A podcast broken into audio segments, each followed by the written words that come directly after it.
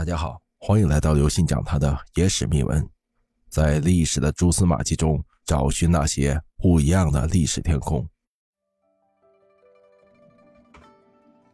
为什么我们中国古代的古人发明了文字，不顺便发明标点符号呢？中国最早的文字是殷商后期的甲骨文，由于甲骨文是象形文字，形象某个物体，再加上是用龟壳和牛骨刻符作为谱词。祭司用火烤来看裂痕，用来猜测某种事情的发生或者某种鬼神的名字，主要用途是祭祀和占卜。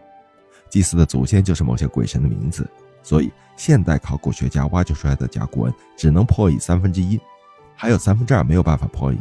原因是古代人居住环境周围都是原始森林和荒野，人们的思路停留在对野兽的恐惧或对鬼神的敬畏上，与现代人的思路格格不入。殷商后期，周文王姬昌创建的《周易》有三百八十四卦、六十四爻，也是用来祭祀和占卜的。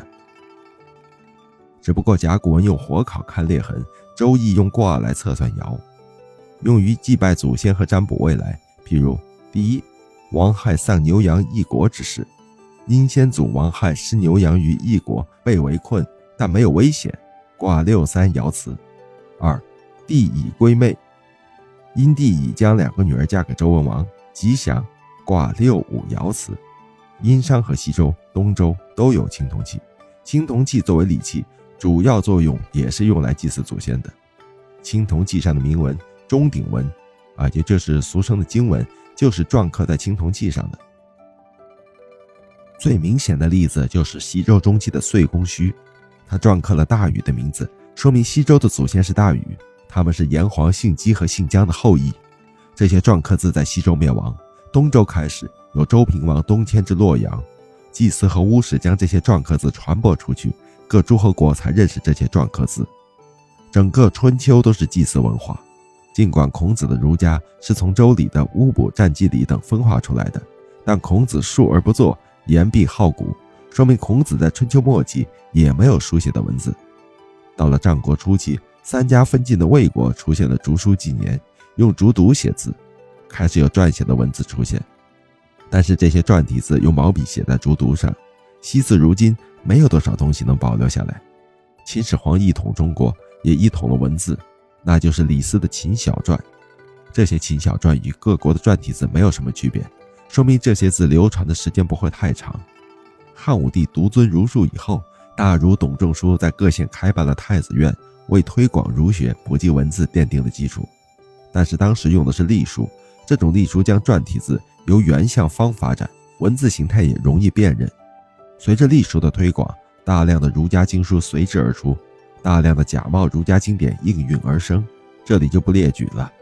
两汉、三国、魏晋南北朝都用隶书，到了北魏，鲜卑拓跋将隶书改为魏书，到了唐代，鲜卑人将魏书改为楷书。那就是我们现在使用的汉字繁体字。到了东汉，纸张发明；到了两晋时期，开始正式用纸张写字。比方说，洛阳纸贵就是发生在东晋时期，从而摒弃了竹牍。到了唐代，有了雕版印刷。道佛两教鼎盛时期，《道德经》和《金刚经》大量出版。到了北宋，有活字印刷，当时有百分之二的人掌握汉字。明清两朝一直使用在唐代留下来的楷书和北宋的宋体。用的是文言文和八股文，由于印刷在书本上的字都是竖写的，所以就没有标点符号。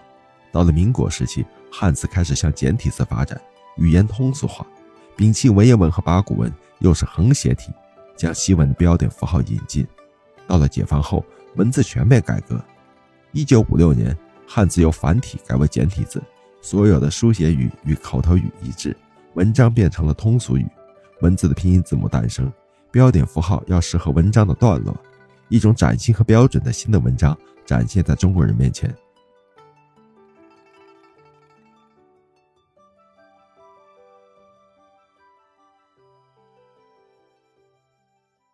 各位听众朋友，本次节目呢就跟大家分享到这里。如果您喜欢我们的节目，请您给予我们节目十分好评，并点赞关注，同时转发给您的亲朋好友，邀请他们一起来收听我们。不一样的历史天空。